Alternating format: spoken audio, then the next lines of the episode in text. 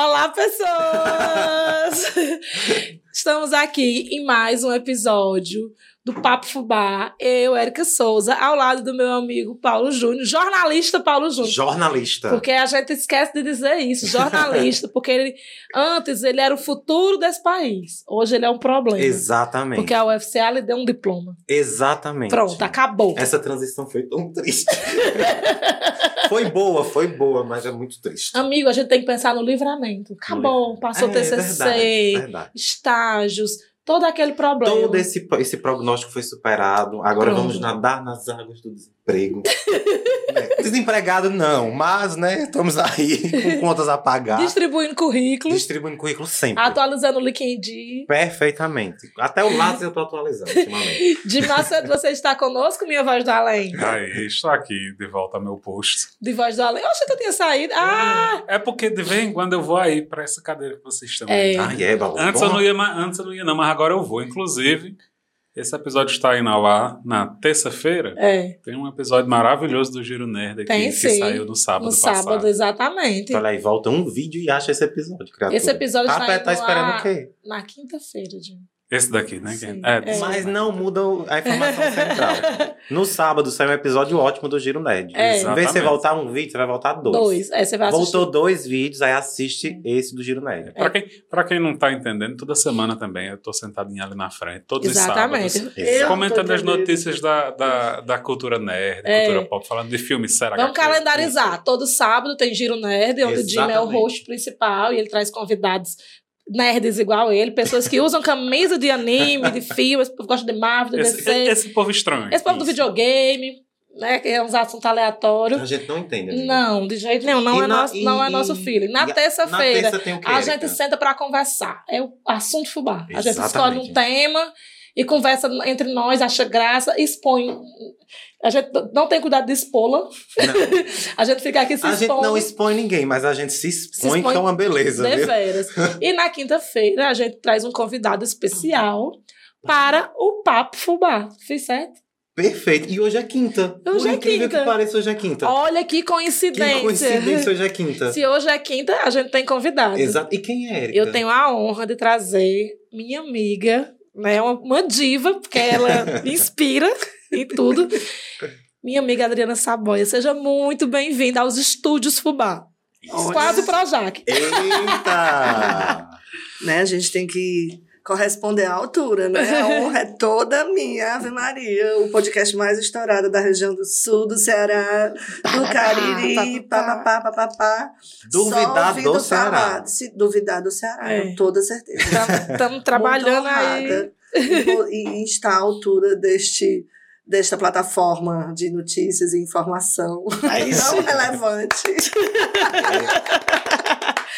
E é assim, Paulo, a gente tá no período que tu mais gosta. Sim, então. período eleitoral. Período eleitoral. Período, Eita, ele- período Paulo, acha eleitoral, bom. eu estou salivando. A gente tava fazendo umas contas esses dias que na última, no, no dia da última eleição, para prefeita, Adriana, quando eu parei de contar, era três horas da tarde. Paulo já tinha escrito em um dia 14 pautas.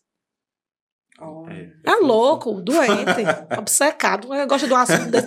Eu prefiro outro assunto, que foi o tema do TCC dele, que é novela. Mas ele gosta de política, então. Eu gosto de política e de novela. É, Como que é a uma mesma política- coisa, é uma Isso. novela. Como a política quase sempre é uma novela, é um ambiente interessante. Eu já ia dizer, tem eleições e situações políticas verdadeiras folhetins. né, de Nelson Rodrigues, às É, vezes. das 11, né? Que é aquele mais. É, aqueles Meu Deus. dignos de Janete Claire, Go- Dias Gomes, quiçá Nelson Rodrigues. Eita, arrasou nas referências. Ah, ah, então os olhinhos de Paulo brilhando. É porque eu já fui noveleira, hoje não mais. Acho que a última novela que eu acompanhei, assim, realmente, de ir pra casa mais cedo Aham. pra assistir, porque eu não podia perder os episódios, foi Avenida Brasil. Eita, É um é um clássico. clássico. Inclusive, tá fazendo 10 anos agora, né? Fez 10 anos de, É. de estreia Já? de Avenida Brasil já. De Carminha? Sim, a É culpa Avenida, da Avenida Brasil foi 2012, 2022, 10 anos já de Avenida Brasil. Pois eu estou todo dia saindo mais cedo do meu trabalho para me assistir a favorita, que está reprisando, não vale a pena ver, não. a favorita é muito bom. Achei que tu tava vendo Pantanal, mulher. Pantanal tá naquele momento de bucho. Sim. Aí tá me cansando. Aí eu fico. Eu, eu prefiro assistir no Globoplay porque eu vou passando as partes bestas. Porque assim, a novela teve o auge, aí deu um esfriar. Aí tá naquele momento assim de que é Tá tendo uma barrigazinha. É, eu não tô gostando. Não sempre, o meu problema com novela é esse, que sempre toda novela, por melhor que ela seja, ela tem esse período. Vou aproveitar para perguntar para a nossa convidada, expert em campanhas políticas, Sim. né, em campanhas Que eleitorais. é isso? Quantos É. anos? Não diga não, que aí entrega a idade. Mas quantos anos nesse métier aí? Uns 25 anos. Olha aí, um expert. Eu Hum. tenho, eu tenho 26 de idade. Profissionalmente, né? Porque- É. Você era um baby. Eu era um baby. Profissionalmente, né? Porque antes a gente trabalhava em campo era voluntário mesmo, era ba- balançando bandeira, correndo atrás, Militância. correndo atrás dos, dos candidatos, na beirada do- dos palcos dos comícios, tempo do comício que tinha Zezé de Camargo e Luciano, Léo Leonardo, ali era tempo de política. É o Chan. É. Tinha. Eu não esqueço nunca que teve um começo no Crato com El Chan. Foi incrível. Sensacional. Showmícios Tempos eram bons. showmícios, É, é. Show misto, tempo do priquitinho do taço, aquela bolsinha de borracha, né? Pra botar moeda. Eu, eu tra... meu cérebro, tra... meu cérebro, assim- É meu tempo, cérebro não, deu uma travadazinha assim por dois segundos. Assim. Como é? Paulo, você sabe o que é o priquitinho do Taço? Não, Eu- não. é, Jimmy, Jimmy, você Eu- sabe eu- o que é o priquitinho do Taço? Claro Jimmy bota na sei. tela. Jimmy, não bota na tela, Jimmy. É, calma. Foi porque é, foi na época, na época da, da transição do plano real e tinha, as pessoas usavam moedas. Antes as pessoas não Porque usavam. antes do plano real não existia. Ninguém usava mais moeda. A É. desvalorização do, da, do real, do, do dinheiro brasileiro era tanta, né? Já foi de cruzeiros, cruzados, cruzados novos, cruzados muito novos, cruzados velhos. Cruzados um pouco novos. E aí, quando houve a transição para o real, que o dinheiro passou a ser mais valorizado, as pessoas começaram realmente a voltar a usar moedas. Uhum. Então, o porta-moeda, que era um objeto obsoleto, aposentado na história da vida das pessoas, voltou a fazer parte. E naquela época as campanhas ainda é, Podia dar permitiam dar brindes. Então, Era camiseta, altos brindes. chaveiro, adesivo, Boné. boné. boné. Então, tiveram como, para fazer uma referência a essa retomada do uso das moedas, né? Tiveram a brilhante ideia de fazer um porta-moeda de borracha. Era. Ele tinha um formato assim, alongado. É, Você que está, você que está apenas ouvindo a esse audiência áudio. não está captando, Não. né? Então era um formato assim, alongado, longilíneo, com um corte Corte no meio. longitudinal, assim, que você abria e você encaixava as moedas dentro, ele ficava dentro da moeda. Pelo formato peculiar do objeto, ele passou A ser conhecido popularmente. popularmente como Priquitinho do taço ou o priquitaço. Gente. Isso aqui é- Tempos bons. Old times. é, é pura cultura isso daqui. É pura cultura. Ou Poxa, depois eu sabe, pensei que tu já tinha visto falar. Não, Um dia desse eu vi, eu vi no Twitter. desse- desse- E a, a referência, se você lembra disso, a- a- o ano passado, não, foi na época das vacinas.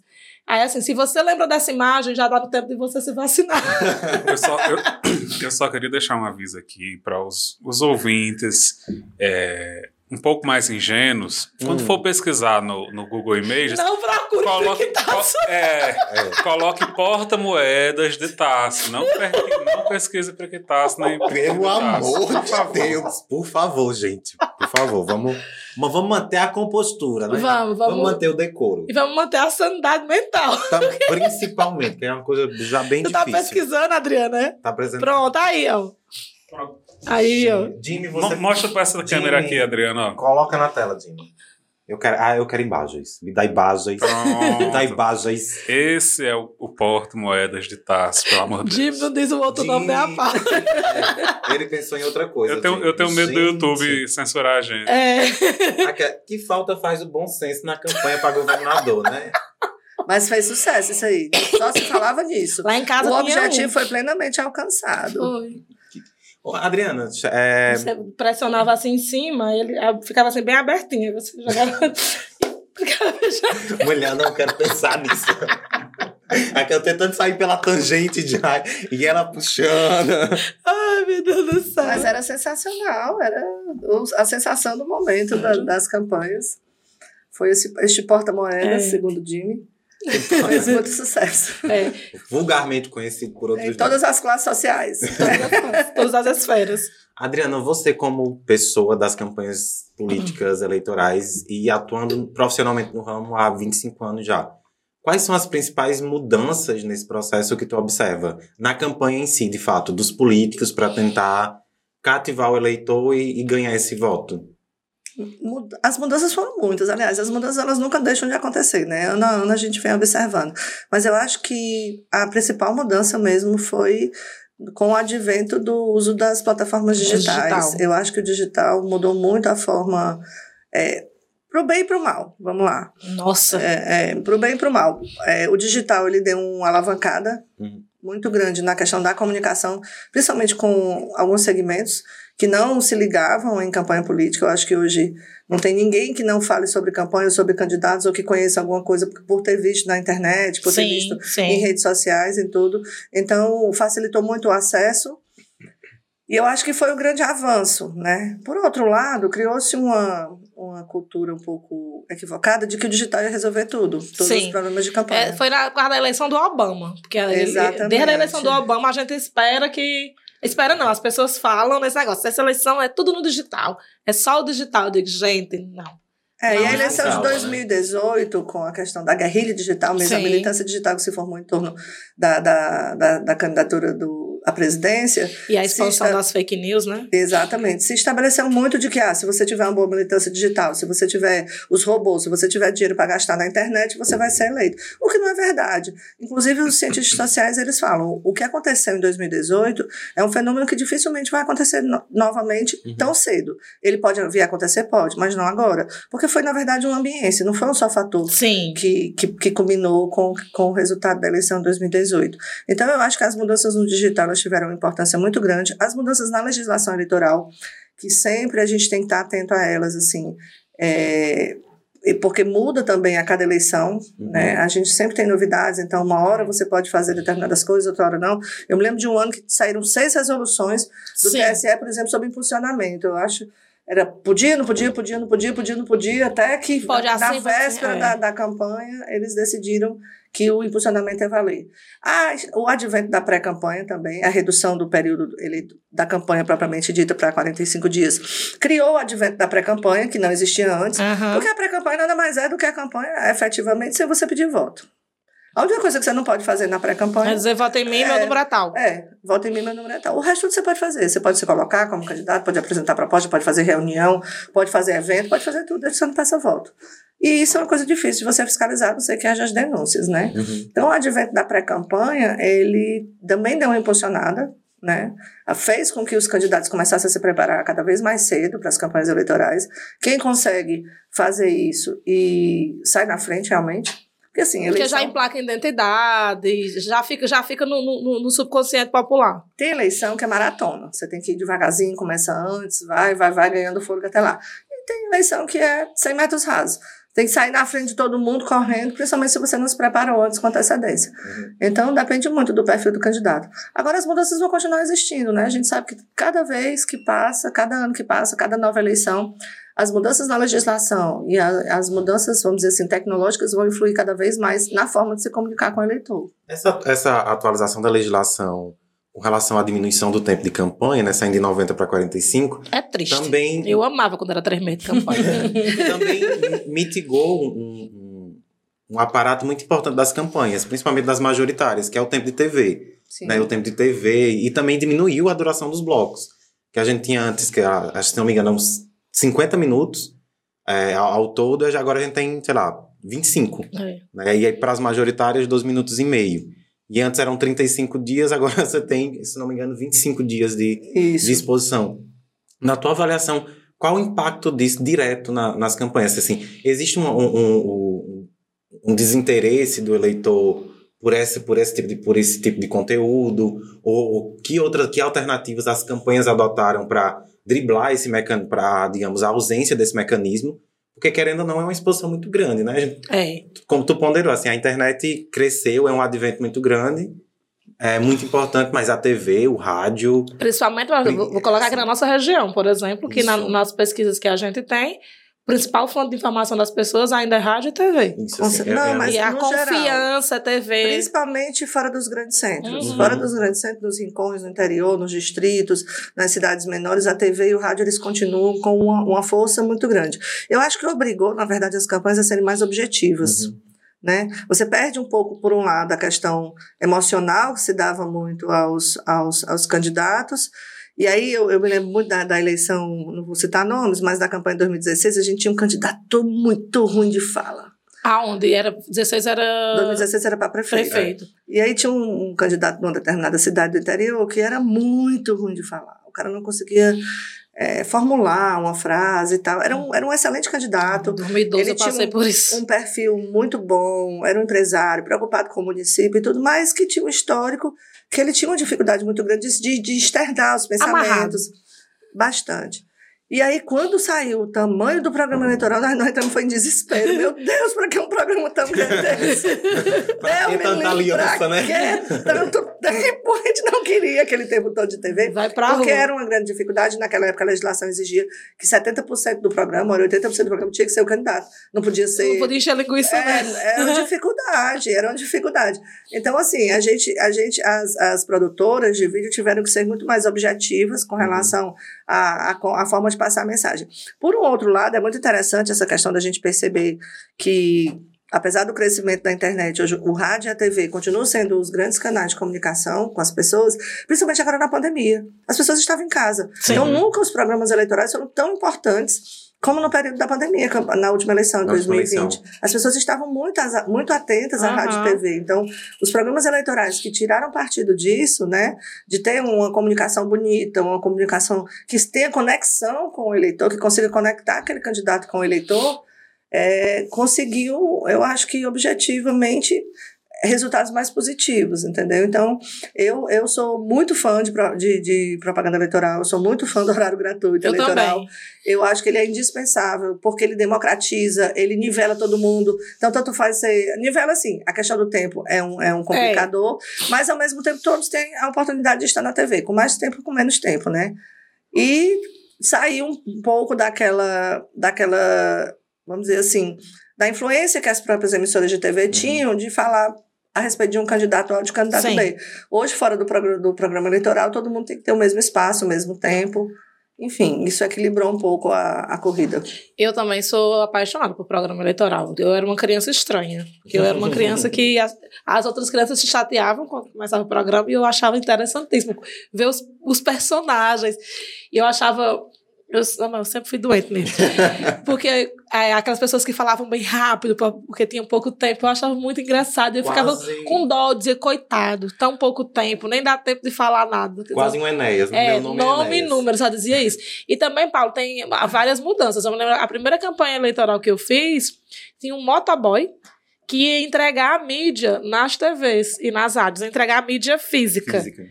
Aí, ou, na última eleição, não, já tinha todo um sistema online que você tinha que colocar e tem um- novas legislações para os programas eleitorais.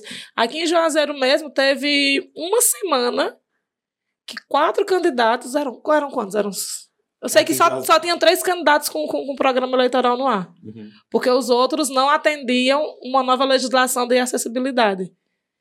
Que era coisa que, assim, a população nem vê. Era uma coisa que ficava. Era, era acessibilidade. Ficava em off, só para quem, pra quem usasse Pra quem Algum- não sabe, é, quem algumas- quer- precisasse isso. acessar o recurso. é, esses Era mecanismos. a opção de autodescrição. É, autodescrição Aqui e. deu um trabalho miserável. É, e, amor e foi muito novo para todo mundo, porque, tipo, é, quando começou, tanto que o primeiro dia, nenhum candidato utilizou.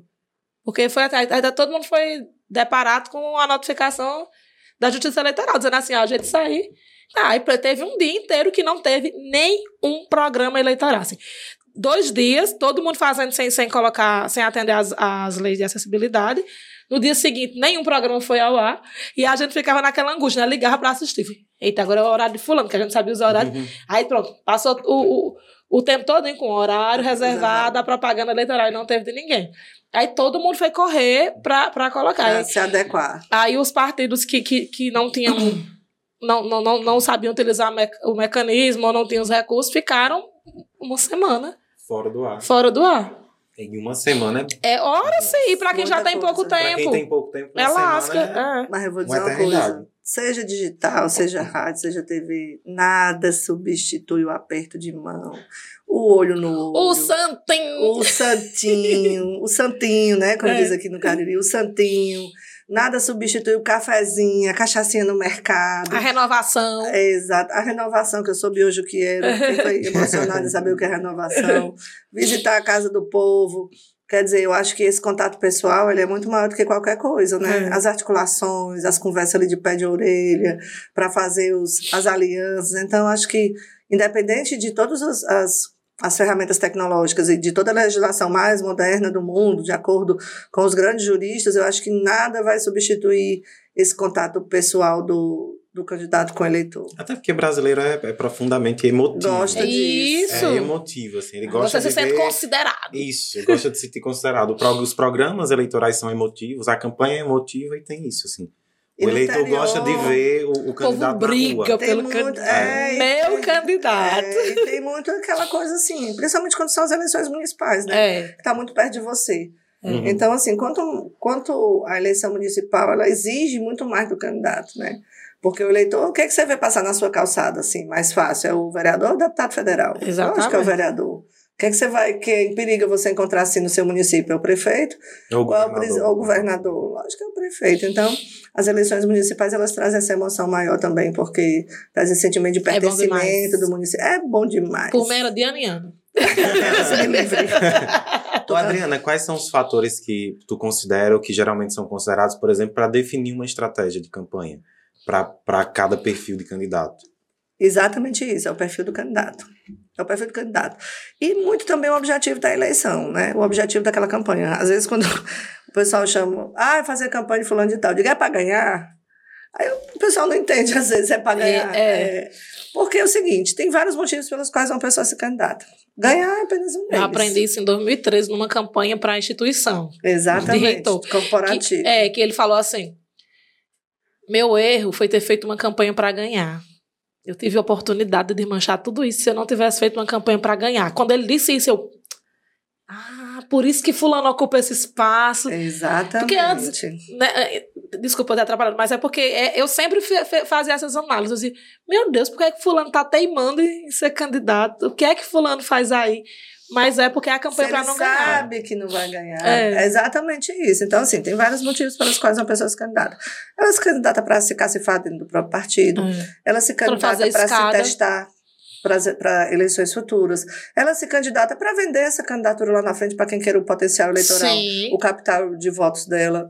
Ela se candidata para mostrar que ela é uma possibilidade para, para os, os adversários. Ela se candidata para ser uma escada para algum outro candidato, para ajudar a dividir voto. Então, assim, cada eleição, ela depende muito. Por isso que eu pergunto, é para ganhar? Porque cada estratégia vai ser estabelecida a partir do objetivo daquela eleição. Uhum. Tá entendendo? Então, assim, as eleições para ganhar, elas são aquelas eleições mais competitivas mesmo. Mas você pode trabalhar para um candidato que o objetivo dele, não, eu vou, vou me testar aqui. Vou gastar essa grana, vou botar meu nome na, na roda, vou ver como é que rea- a, a população reage, vou ver como é que meus adversários reagem e ver se na eleição, do, nas próximas eleições, eu posso galgar outros espaços. Então, isso acontece. E as estratégias são traduzidas muito do perfil do candidato e a mensagem que ele quer passar. Né? Então, assim, não tem fórmula mágica, não tem receita de bolo. Não é prateleira. É, é, e aí as minhas experiências sempre são muito de o santo bater com o candidato com quem eu estou Uhum. trabalhando, né? Você acreditar naquela proposta, se identificar é, e saber que você está transmitindo fidedigna- fidedignamente assim a, mensagem que aquele candidato quer passar. Então, essa estratégia ela depende de uma série de coisas, né? Depende também de recurso, né? Logicamente, você não faz campanha sem dinheiro, depende. Ah, ó, vamos quebrar aqui um, Não adianta a gente um fazer mito, as- é. mitologia popular. Fulano foi eleito deputado com 300 reais. Minha gente, isso não existe.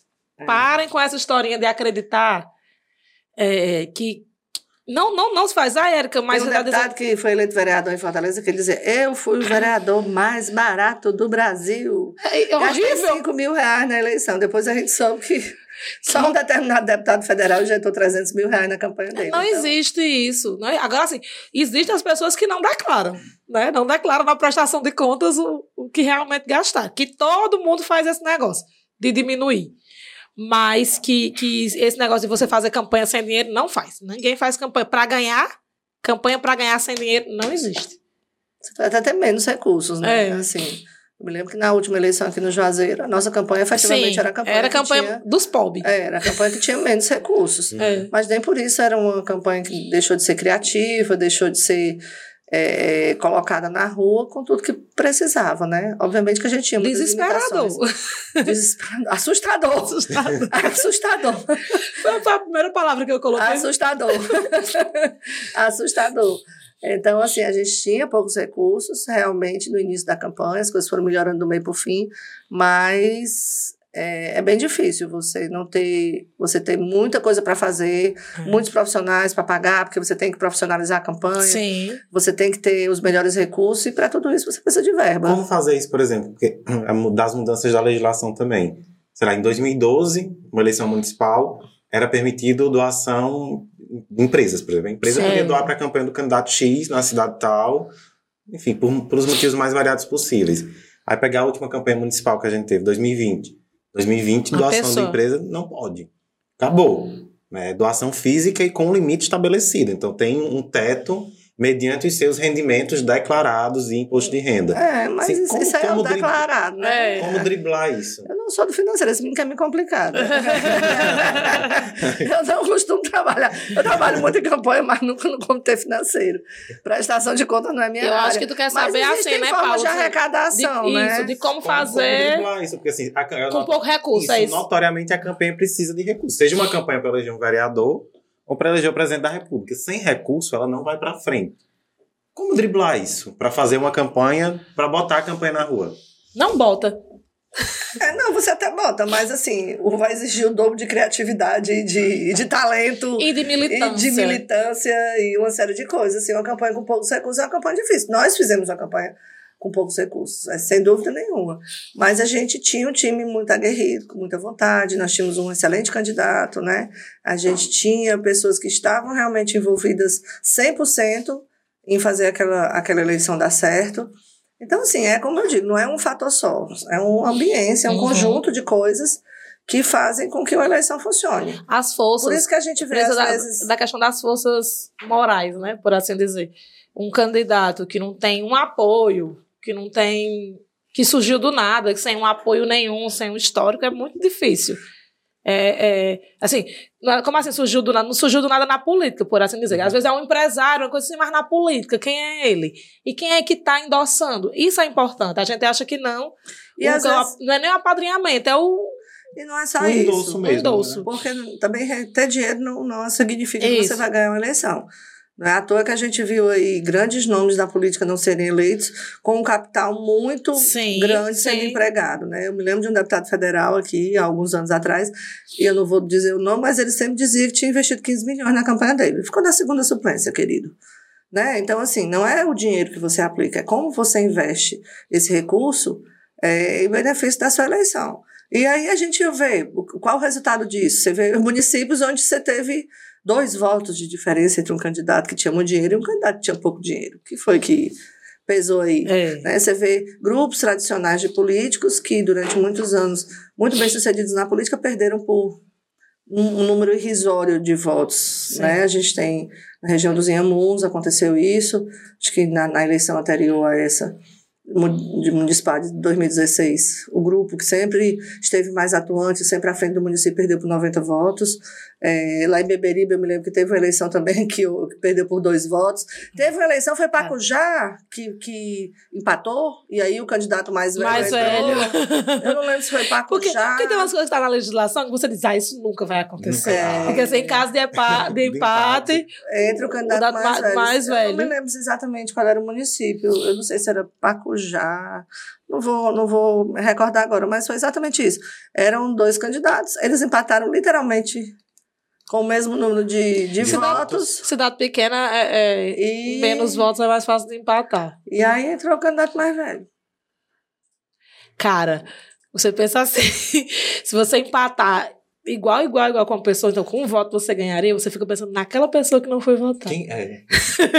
Aquele um voto que fez a diferença. Exatamente. Já vira, já vira moto para outra campanha. Um voto, o seu voto O faz seu a voto faz diferença. Faz a diferença. Em Beberibe foram dois votos de diferença. Tinha um candidato para o outro. O povo quase infarta. Eu infartaria. É. Dois votos. Dois votos É, é, melhor ficar longe, ficar na segunda suplência. né? Feio. é melhor perder feio do que Perder por dois chance. votos. É, ver a chance ali. assim. É, tem uns casos que são muito, muito interessantes. Acho que em 2020 mesmo tinha uma, um conjunto de cidades, acho que foi até uma pauta que eu fiz pro Fubá na época, de cidades que tinham um postulante a prefeito. Então, a, a- é, assim, Sim. é um candidato. WO. É, WO. não tem oposição, não tem nada. É um candidato, acabou. Não precisa nem fazer campanha. Assim, o voto dele faz ele vencer, acabou. É. Assim, Vai, é, é um- ele e a mulher votar. é, acabou, não precisa. Não precisa botar o bloco na rua, não precisa fazer nada. Já, venceu. Já Acabou. venceu. Exatamente. Vai- A campanha era para eleger os vereadores, que aí. É, a campanha é para fazer Câmara. É, aí ele fazia a Câmara. Para fazer e... Câmara, pra, mas o executivo estava dado já. Adriana, é, eu fico muito curioso de saber como, como ah, os marqueteiros das campanhas pensam uma, uma campanha, por exemplo, a nível estado ou, ou nacional. Porque aí você tem que falar com um público muito grande. Muito misto. Exatamente, extremamente heterogêneo. Né? Fazer uma campanha numa cidade, você tem um, um ambiente muito definido, muito específico, e o seu público você sabe exatamente quem é. Você consegue identificar de maneira muito mais factível. Mas, por exemplo, para eleger um. Para fazer campanha para um deputado federal, no Ceará você tem que falar com 6 milhões de eleitores. Né? Que 6 é- milhões no Ceará. É, Eita, que é gente. você tem que falar com 6 milhões de pessoas, que é a população de eleitores do Estado.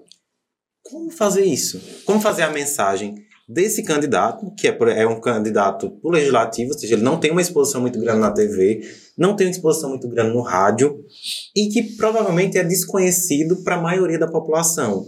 É. Como fazer a mensagem desse candidato chegar nesse eleitor a ponto dele sair de casa no domingo e votar naquele candidato? É, e só um e funciona, né? Porque é o que a gente chama aqui de paraquedistas. Chega um povo que ninguém nunca viu e o povo ganha um Ganha. monte de voto naquela cidade. Exatamente. Pois é, nós estamos falando de eleição proporcional, né? Vamos lá, você Aham. falou para deputado, para deputado federal. É, tem uma pesquisa que estuda o perfil dos candidatos eleitos e é muito interessante essa pesquisa. É, eu sempre gosto de apresentar. É, essa pesquisa diz o seguinte: tem cinco, cinco motivos, vamos dizer assim, o, cinco origens dos, da, da grande maioria dos candidatos que são eleitos para o legislativo, seja municipal, estadual ou federal. Né? Então, ele dá cinco origens diferentes. Diz que 89% dos eleitos está dentro dessas cinco origens. Essa pesquisa é muito interessante porque ela dá essas cinco origens dos candidatos eleitos para o legislativo, né, em todas as esferas. Aí ele diz que a primeira, ela não tem uma ordem de prioridade ou hierarquia. 89% estão dentro desses cinco, desses cinco, vamos dizer assim, escopos. Primeiro, aquelas pessoas que foram eleitas por terem alcançado na mídia um alto grau de conhecimento. Então, quantos deputados a gente não vê que foram eleitos por isso? Uhum. Exemplos. Vamos lá. O De menino. deputados Célio Deputados. Sturz. Posição sério. Não, assim, pessoas que foram, era apresentador de televisão, Ah, jogador de entendi. futebol, artista. Ele Aguiar. Ele Aguiar. A, a bancada da bala quase toda, É. né? Gente Exatamente. que faz, aquele pessoal que faz os programas policiais. Pastores, conta também? Também, mas Também. os pastores, eles até estão aí também. Porque, na verdade, você pode estar em vários É. escopos desses. Mas vamos lá. Primeiro, então, a gente vê várias pessoas que foram eleitas assim. Segundo lugar, é, pessoas que vêm de uma base corporativa. E aí você tem representante de sindicatos, Sim. representante de associações, de... de enfim, Lideranças. lideranças que, que passaram por, por, uma, por uma, vamos dizer assim, por um, associ- um associativismo, ou por cooperativas, ou por sindicatos. Então, sindicato representando os bancários, dos metalúrgicos. Né? Hoje, as igrejas, eu acho que se encaixam muito mais aí nessa questão Entendi. da base corporativa, porque hoje você junta uma categoria para Igreja votar. corporativa. Você junta uma categoria para votar naquele candidato, você consegue eleger aquele candidato. Em do- né? 18 eles fizeram muito isso. Muito Muito, bem, tem muitos candidatos, exatamente. É, é, tem um, é, é legítimo, inclusive. Você Aham. reúne os que pensam semelhante para eleger o seu Aham. representante. Isso é legítimo. É tranquilo. Aí você tem também é, ex-prefeitos. Quantos ex-prefeitos a gente não vê? Ex-gestores que- que foram bem avaliados no seu município e que conseguiram ser eleitos para algum cargo. Então a gente vê vários ex-prefeitos que já foram deputados estaduais e deputados federais. A gente vê também é, pessoas que passaram pela administração pública, mas que não foram gestores, mas que tiveram uma boa atuação. Ah. então, por exemplo, secretários, Principalmente secretário de saúde. secretário de saúde, É os que mais se destacam. de educação, você vê o Idilvan, foi eleito Sim, secre- é, é eleito Deputado. deputado. federal, assim, pelo bom, belíssimo Aham. trabalho que ele fez na educação, entendeu? Aham. Então, assim, tem outras pessoas que se notabilizaram pelo seu trabalho, pelo seu trabalho mesmo, assim. E tem aquelas pessoas que têm uma causa, uma bandeira que ele defende e que faz com que as pessoas se identifiquem com ele. Então, você tem as pessoas que defendem a causa PCD, a causa animal, Aham. né? Defesa do consumidor, aposentados. Então, aquelas pessoas que defendem causas e bandeiras muito específicas e que estão ligadas a essa causa, elas também têm muitas chances de ser eleito. Para além disso, aí diz, ah, Adriano, 89%, e os outros 11%? Ah, o Celso Russomano entra em dois aí. É. É. Ah, você falou em 89%, e os outros 11%? Os outros 11% vão ser eleitos por contingências, por conveniências, por alianças, né? por campanhas bem feitas. É. E aí a gente sempre, quando fala nesses 11%, a gente lembra da Débora Soft, né, em Fortaleza, que foi eleita com o slogan Vote com prazer. Né? que era uma stripper. Débora Soft. É, vote com prazer. Débora Soft foi eleita. Eu ficava stripper, Ela esperando. fazia shows de sexo explícito em boates É. em Fortaleza e tudo. E ela foi fazer a campanha completamente despretensiosa. E ela foi eleita vereadora, né? Então, assim, esses 11% você encontra pessoas que realmente sérias e tudo, e você encontra votos de protesto. Sim. Enfim, mas o que é que eu quero dizer? É só esse pessoal que se elege? Não. Mas se você estiver dentro de uma dessas áreas, você tem mais possibilidade de ser eleito. E segundo, você precisa de um arco de alianças muito forte. Você não vai poder estar nos 184 municípios do Ceará, mas você precisa ter pessoas que falem por eles, Sim. que falem por você, que levem a sua mensagem. É por isso que a pessoa nunca andou no município ela tira 500 votos, 1000 votos, 1500 votos. Porque ela tem pessoas que, Alguém que transfira o voto. que transfira o voto. Seja uma liderança, às vezes é um prefeito, às vezes é um vereador, um suplente de vereador, uma pessoa que, é- que tem uma liderança muito forte em Por determinadas isso, que é, por comunidades. isso que é tão determinante, tão importante essa questão dos apoios. Que a gente viu agora no Ceará vários prefeitos mudando de partido, né? Fez Essa mudança assim que assustou a gente. Eita, olha, que aí você vê que essa mudança é uma mudança de apoio. Né? Era um, é, é um comportamento nesse sentido de mostrar qual lado do palanque ele vai, ele É. vai subir. E tem pessoas que realmente são eleitas porque têm um trabalho sério, porque conseguem fazer uma boa campanha, porque tem pessoas que têm uma mensagem positiva, e tem pessoas que se identificam. A pessoa diz, ah, mas como é que fulano foi eleito? Foi eleito porque tem gente que pensa como ele. Isso. Enquanto isso é legítimo, seja bom, seja É. ruim, a gente concorde ou não, né? Então, as pessoas que estão mais à direita, mais à esquerda, mais ao centro, elas sempre vão encontrar algum tipo de nicho de público que se identifique com suas ideias. E é esse público que vai elegê-las. Então, Eu, eu, vi, eu tava vendo uma pesquisa que estavam fazendo em. Era em vídeo, entrevistando as pessoas no, no Pernambuco. E ele assim: você votaria na Suzana. Como é? Suzane? Como é? Suzane Richthofen. Wolfstock? Von Richthofen. É, esse nome não sei dizer, não. Ou, ou você votaria numa pessoa que não acredita em Deus. Aí as pessoas, não, eu não votaria numa pessoa que não acredita em Deus. Tá? E várias pessoas responderam assim: você votaria em alguém da família Nardoni, que são pessoas, são, são cristãs, que, ou em alguém que não acredita em Deus, que não reconhece Deus como Salvador? E as pessoas, não, não votaria numa pessoa que não reconhece. Então, assim, as pessoas podem até publicamente não ter coragem de dizer eu votaria no Nardoni, mas ele já sabe em quem ele não vai votar. Que foi um fenômeno que a gente viu em, do, em 2018, que foi o anti, né? Eu vou votar em fulano para não votar em fulano. Que é, que é uma coisa que, que hoje eu não vejo tão forte. Eu ia perguntar exatamente isso, assim, de, do, no- na tua perspectiva. O que mudou, pensando nessas campanha, a campanha majoritária para o país, entre 18 e 22? mudou o mandato inteiro, É. né? Mudou tudo que o brasileiro passou nesses quatro anos. Eu acho que o sentimento que se tem é de que é, as pessoas estão vivendo um, um- quando, quando a gente olha para as pesquisas, vamos lá, falando tecnicamente, né? Sei. Sem paixão. Quando você olha para as pesquisas e vê, é, a gente sempre via Lula em primeiro lugar nas pesquisas também em 2018, né? Aham. Depois de tudo que aconteceu, aí Bolsonaro ganha dentro daquela conjuntura toda de antipetismo, né, e tudo, de ser contra a esquerda, de uma, de uma ala mais conservadora, inclusive no mundo inteiro, não foi só no Brasil. Sim, foi um fenômeno né, esse, mundial. esse fenômeno do, de uma ala mais conservadora ascender ao poder aconteceu mundialmente. Para derrubar o comunismo. Exatamente. É, então, o que é que acontece? Passou-se esses quatro anos e as pessoas passaram a ver que não era o que se pregava, não era o que se dizia, entendeu? Então, eu acho que essa, essa, essas novas pesquisas agora elas mostram um pouco isso. As pessoas estão tentando resgatar o que existia de 2018, né? É, eu acho que não atendeu às expectativas. Isso acontece com uma certa frequência até. O político é eleito, ele promete muitas Sim. coisas, se compromete com muitas bandeiras, muitas pautas, muitas causas e não consegue cumprir.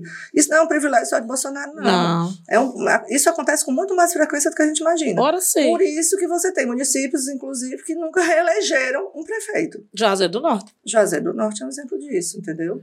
Então, a gente sabe que tem municípios que nunca reelegeram um prefeito, tem pessoas que foram eleitas, assim, com votos, é, uma quantidade assustadora de votos, e que foi um político só de um mandato. Quantos políticos só de um mandato a gente não viu? Nossa, lá no Crato, em 2012, aconteceu isso, que o candidato que ganhou com quase 70% dos votos, na casa de 70%, eu acho, ele era de um partido que não tinha nenhum outro grande apoio nacional.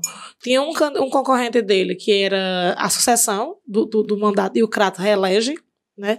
Então, essa, é, o prefeito, na época, já tinha sido reeleito, então não podia mais, e ele indicou um sucessor, e estava fazendo essa campanha para esse sucessor que era o chefe de gabinete dele na época.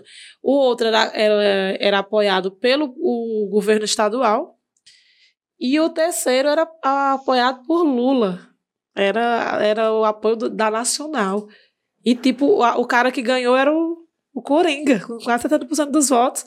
E todo mundo assim, nossa, e aí, com três anos, menos de três anos de, de mandato, todo mundo já tinha a- o desejo de trocar, de querer um, um- novo nome. E ho- hoje, tanto que quando as pessoas falam, ah, fulano tá apoiando ele, eu digo, é um apoio muito de bastidor. É de liderança, é uma coisa assim. Porque eu me lembro até que na campanha do Zé Ailton, uma- das coisas que usaram para tentar queimar a imagem dele era usar a imagem dos dois juntos e dizer, ó, olha aí, ó. Se você votar em, Ailton, você está votando no Ronaldo, desse jeito. Porque ele não atendeu de jeito nenhum as expectativas. Foi uma grande decepção. Então, pois é, então eu acho que as pesquisas elas demonstram muito isso. E aí, voltando um pouco na tua pergunta, quando você disse como é que você faz a sua mensagem chegar para um público tão heterogêneo e tão grande como é um público do Ceará como um todo. As pesquisas estão aí para isso. As pesquisas estão aí para dizer aonde suas pautas e as suas bandeiras e as suas causas se encaixam melhor. E você ir preferencialmente naquelas áreas onde você pode, vamos lá, transmitir mais facilmente essa sua mensagem. Então, hoje, dificilmente uma pessoa que não tem, e aí eh, isso faz muito sentido, quando você vê a rejeição que as pessoas têm aos, aos políticos. Né? Toda É. pesquisa que você faz, as pessoas dizem que odeiam política, odeiam os políticos, os políticos são os mentirosos, são os traidores, são sempre tudo. Por quê? Primeiro, porque a população não entende qual é o real papel do político.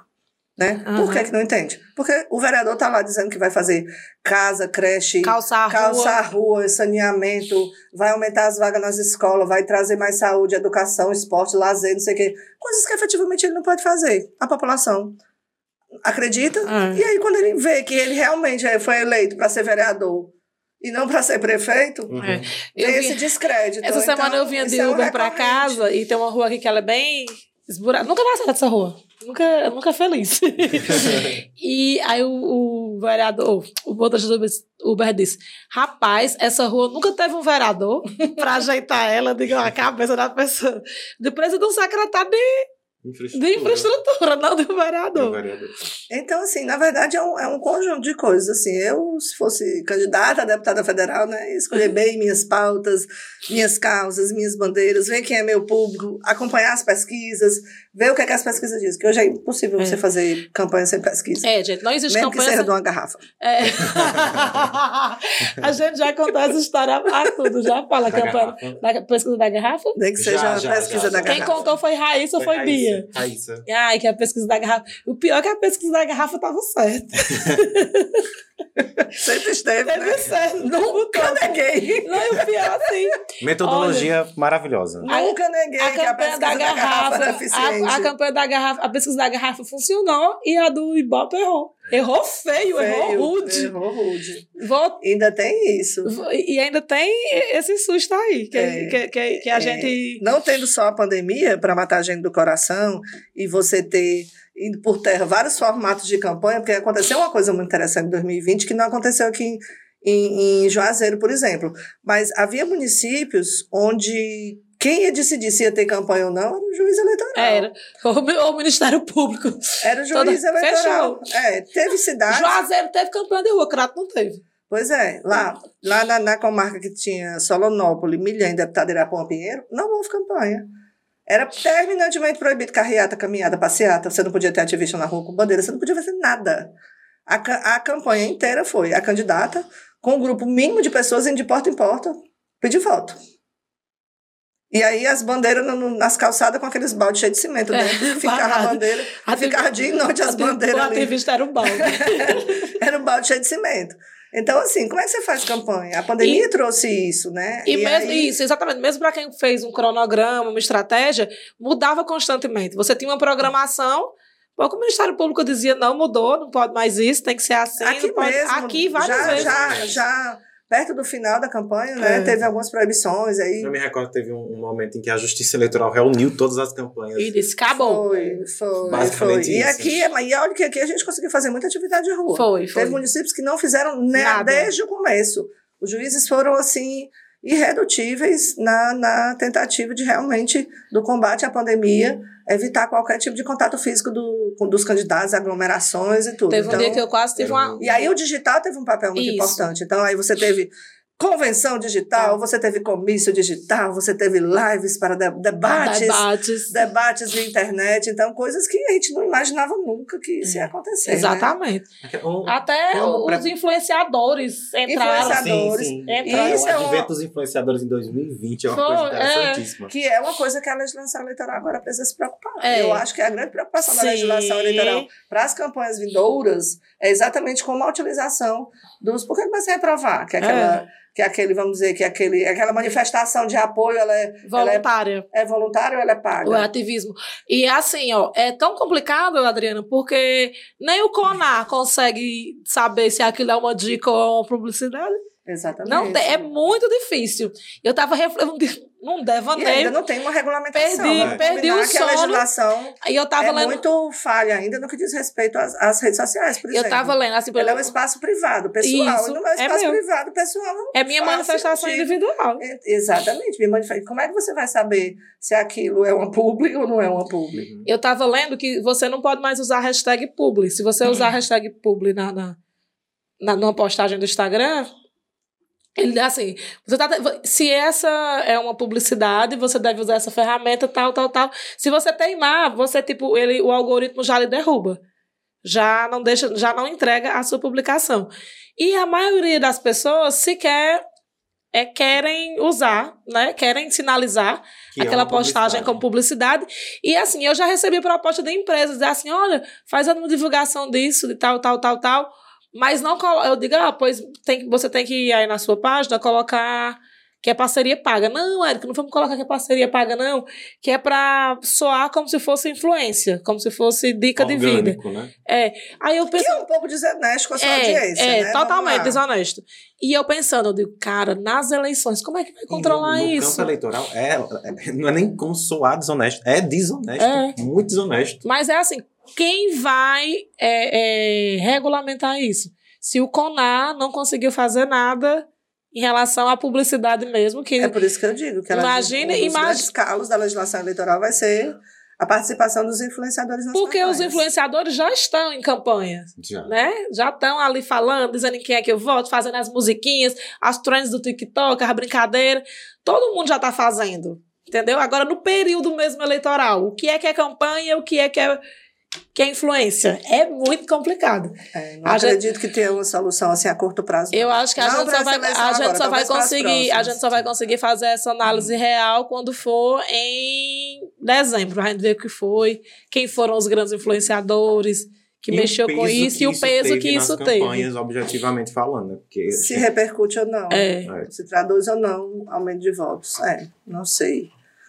Não Mas sei. acho que é, é, é um ambiente que exige um, um trato jurídico muito grande, muito detalhado. Porque, assim, a gente fala, usa-se muito o termo estelionato durante as eleições, né? Seja a que nível ela esteja. Estelionato eleitoral. Estelionato eleitoral. E há, na- na- nesse campo, é, acaba sendo um pouco estelionato eleitoral. Porque você não sabe se, a, se aquela, aquele influenciador que você segue por admiração, alguma coisa do gênero, está sendo pago para dizer eu voto nesse candidato Hum. ou não está. E aí acaba sendo E eu acho objetivamente um, um estelionato, porque aos- de certa forma você é despossuído do seu poder de decisão. Né? Você está sendo influenciado por alguém que não necessariamente vota efetivamente E assim, candidato. que é Sem que eu contar que acho? isso é uma, uma campanha eleitoral fora dos espaços Isso. tradicionais. Tradicionais. Então, assim, como é que você também regulamenta isso? De tempo, né? Então, assim, é o tipo da, do, vamos dizer assim, da estratégia que depende do recurso financeiro. Sim. Então, quem tem mais vai ter mais influenciadores, quem tem um poder econômico maior vai conseguir ter um time maior, uma militância maior que vai fazer esse trabalho de, vamos dizer assim, de influência eleitoral. Então, isso também desequilibra um pouco a disputa. Exatamente, desequilibra muito.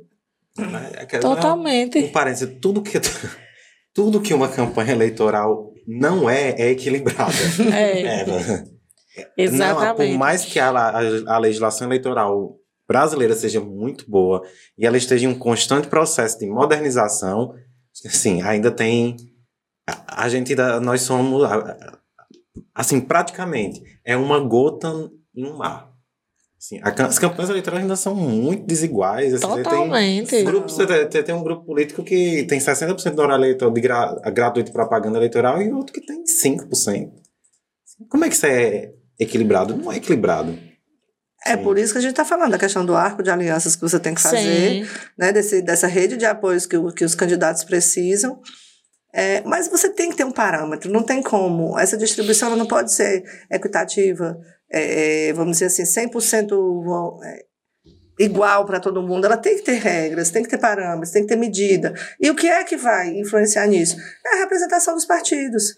Né? A não ser que você tenha uma grande reforma eleitoral, onde você mude a composição dos partidos, você reduza o número de partidos, que é enorme neste país. Sim. Toda hora, toda, brotam. toda hora brota do chão um partido novo. Então, assim, se não houver uma reforma eleitoral, uma reforma política, que realmente eh, consiga ter um pouco mais de controle sobre isso, vai ser, as regras vão ser sempre desiguais e vão colocar em situações desiguais os, os concorrentes. É, mas agora a gente está vendo um, um advento da mudança nessa legislação também. Né? Os partidos sendo obrigados a cumprir parâmetros mínimos para continuarem tendo acesso, por exemplo, a fundo partidário, a tempo de TV. E aí, sem fundo partidário, o partido. Mas a galera sempre não- burla tudo. não Por exemplo, existir pra, de modo prático. É, mas eu não sei. a- a- tipo assim, a, a é cota, 100%. cota de mulheres. Tem muito que é, que é só. Que, é- que é, é fraude. É, é, é Tem assim, várias coisas que, existem que, aspectos que a gente que- sabe que e as pessoas tratam com tanta naturalidade. Eu me lembro de uma, de uma eleição que a menina disse assim: Não, porque eu também sou candidata. Aí começou a rir. Eu disse: Ah, tu é candidata? E por que tu não tá fazendo campanha? Disse, Não, é porque precisava ter as mulheres. Precisava ter oito mulheres por parte de poder. Para Fulano, um homem, né?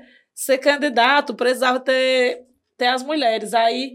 Eu, eu deixei meu, meu documento para ele fazer. E essa pessoa era ativista desse outro candidato.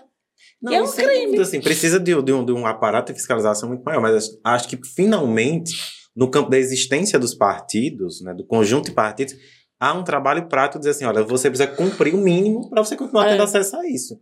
Como é que você é me diz que é um partido nacional e você não consegue 2% né, né, do, do, de voto no país inteiro? Voto válido no país inteiro. Né, Como é que você me diz que é um partido nacional, mas não consegue eleger um número mínimo de deputados É. espalhado pelo país? Adriana, se você pudesse deixar uma dica para alguém. Isso é péssimo, essa parte é horrível. Não é que vai ser candidato, não. Para os nossos colegas jornalistas, né, Paulo? Ou marqueteiros, que querem. Porque, ó, uma coisa que a gente chora muito é a história de dizer que todo mundo acha que sabe fazer comunicação. Todo mundo acha que sabe fazer As comunicação. mentes brilhantes que aparecem em todo canto, é, o tempo todo, não só em campanhas políticas, mas em campanhas políticas acontece o tempo todo. Tem Cara, tantos gênios. Cara, teve um menino que se apresentou com orgulho, dizendo que ele era memeiro. Uma pessoa que fazia Memeiro. memes. Memeiro. Ele contando com toda felicidade, orgulho, fa- falando com orgulho de três grandes memes que ele conseguiu emplacar nas eleições. Eu conheço. E a gente, É isso aí. meu Deus. É isso aí. Pra você ver o que a gente aguenta. É, Por Zuckerberg isso que a é gente cobra caro. É, É. certíssimo. Vale, fale para os nossos amigos, comunicadores. memeiros Memeiros. de todo o país que diz assim: ah, vou trabalhar com política. Porque as pessoas acham que trabalhar com política é maravilhoso. Eu, todo ano, dois em dois anos, eu digo: Deus me livre, vou trabalhar com campanha. Ah, isso Maria, odeio campanha. Quando vê do nada, de meus Brota um candidato do candidato surge do nada assim, aí lá vai. que nem eu. Todo ano eu casa. dizia, todo ano eu dizia, ai, todo ano aparecia negócio de campanha. Não vou mais trabalhar com campanha. A vida toda e todo ano a gente estava indo atrás de. Aparecia os, É. os candidatos, a gente acabava fazendo. E até que a última eleição de, de, de 2020 é que foi mais interessante. Isso que realmente a gente não sabia nem se ia ter eleição Era. né, com a pandemia, que dirá se ia ter campanha. E aí foi, foi muito interessante por isso também. Mas essa história dos gênios, é, dos gênios da comunicação, É, dos iluminados. dos iluminados, Nas Tem campanhas, muita que o bom é campanha. Política, olhe, fique, pra- fique claro, gestão pública não é bom. Só é bom campanha. olha, é, tem várias formas de você se apropriar de informação a respeito disso, né? Tem bons livros, tem bons cursos, tem muita gente boa no, no mercado hoje que pode ser um bom tutor, um bom mentor nessa área. Mas não tem nada que tirar a experiência, entendeu? Então, assim, eu, eu sugiro que as pessoas que querem entrar nessa área, elas comecem realmente acompanhando o candidato, Isso. acompanhando profissionais, pessoas que realmente entendem, que têm expertise nessa área, que observem e que busquem conhecimento efetivamente na prática. Uhum. É muito difícil você dizer como a pessoa deve se preparar. É, mas o que eu vejo hoje é que você tem hoje você tem uma oferta boa de cursos onde você vai aprender o básico, a teoria, mas a prática mesmo é na campanha. Eu acho É. que você dentro das campanhas eleitorais você consegue uma vivência muito importante em vários setores, não só na comunicação, mas na questão da parte estratégica, entendeu? Na, na questão da organização, toda campanha precisa ser muito bem organizada, precisa de uma Tudo. coordenação geral, precisa de um planejamento, um comitê financeiro, prestação de contas, jurídico, mobilização, precisa de a parte de eventos, que é muito importante, essa parte de articulação política. Então, assim, é um universo muito grande você trabalhar com campanha eleitoral. Na comunicação especificamente, aquelas pessoas que já estão na área, por exemplo, no digital, elas têm uma possibilidade de trazer esses conhecimentos para a campanha eleitoral. Né? Porque até bem pouco tempo a gente tinha essa grande dificuldade. É. Então, por exemplo, impulsionamento, escolher os públicos certos, fazer um texto de copy, sabe? Usar o copy com- de uma forma mais mais assertiva para você garantir que o seu, as suas postagens tenham mais alcance, Isso, tenham mais Porque tudo é engajamento. estratégia. Tudo é estratégia. Então eu acho que o, o você e você ouvir, ouvir as pessoas que estão há mais tempo fazendo isso, escutar as experiências anteriores é muito interessante, os causos, tem muitos casos interessantes. É, outro dia eu estava tava conversando com um cara, a gente estava participando de uma mesma campanha, e ele batia nos peitos e dizia, eu nunca perdi uma eleição. Eu digo, ah, coitado. Eu já perdi, já, ganhei. perdi, já ganhei. E acho que as eleições em que as campanhas que eu mais aprendi foram justamente aquelas que a gente perdeu. Porque você consegue vislumbrar exatamente quais foram os erros, quais foram os acertos, o que é que funciona, o que é que não funciona, o que é que você pode continuar fazendo, o que é que, muito embora, torna a dizer, não tem fórmula, não tem receita de bolo. Mas tem práticas que são exitosas e práticas que são totalmente furadas. Então você pode, com essas vivências, descobrir as coisas que vão funcionar. Por exemplo, trabalhar num- numa campanha onde você não tem uma equipe profissionalizada. É assustador. É assustador. Como diria uma amiga minha que eu conhecia há alguns anos, ela disse que era assustador e é assustador. Então, assim, você não profissionalizar a sua equipe, você não dá autonomia para essa equipe resolver. É, tem muita gente decidindo, são erros Sim. graves, assim, quando você tem muitas pessoas dando palpite sobre a mesma coisa. É, você tomar uma decisão no outro, no dia seguinte você voltar atrás. Então, são erros que acontecem com frequência em determinadas campanhas e que lhe ajudam a ser mais assertivo e lhe ajudam a conseguir vencer esses bloqueios e essas dificuldades que aparecem. Mas eu acho que a melhor forma de se preparar para uma campanha política sempre é estar dentro de uma campanha política. Nada como os dilemas do prático, né? É. Do dia a dia. Total. E quem quiser contratar um media trainer de Adriana, acha ela na rede social, qual é teu arroba? Dri Saboia. Dri Saboia, que eu Que acho vai que- estar na descrição desse, desse vídeo. vídeo. Colocado pelo digníssimo Jim Macedo. De massa, de massa tá lá no aquário, Jim olha aí, Macedo tá no aquário. Venha. né? dando tchau pra gente. Podem me procurar no é LinkedIn. Sim, LinkedIn. Adriana Saboia. Pronto, eu acho tão chique, sabe? LinkedIn. É. Ela tem LinkedIn. LinkedIn. Porque ela é profissional, não é, É. que nem nós, não. Fica com essa arrumação de, de, de mandar um direct no, no Manda Instagram. um direct no É, Instagram. pra, pra E aí, contatos contato profissionais. LinkedIn. É. É, pra Acho contatos chique. profissionais é, LinkedIn. Pronto, ele sai. Paulo sai As daqui atualizando o LinkedIn. É, Instagram Instagram. é só pra contatos pessoais. É. Hum, pra tomar uma cervejinha. Se você quiser ter um contato pessoal com a Adriana Saboia, já sabe, né? Vai lá no Instagram. Adri Ui. Savoia. Eu não disse isso. Já diria Natanzinho, ui. Teu Instagram, Paulo, pra Arroba. ver tuas poesias. É. Meu Instagram, não, não sei se para contatos diretos, quem sabe. Arroba Paulo J.R. Alves. E o seu, Erika Souza? Érica Souza. Eu. Eu.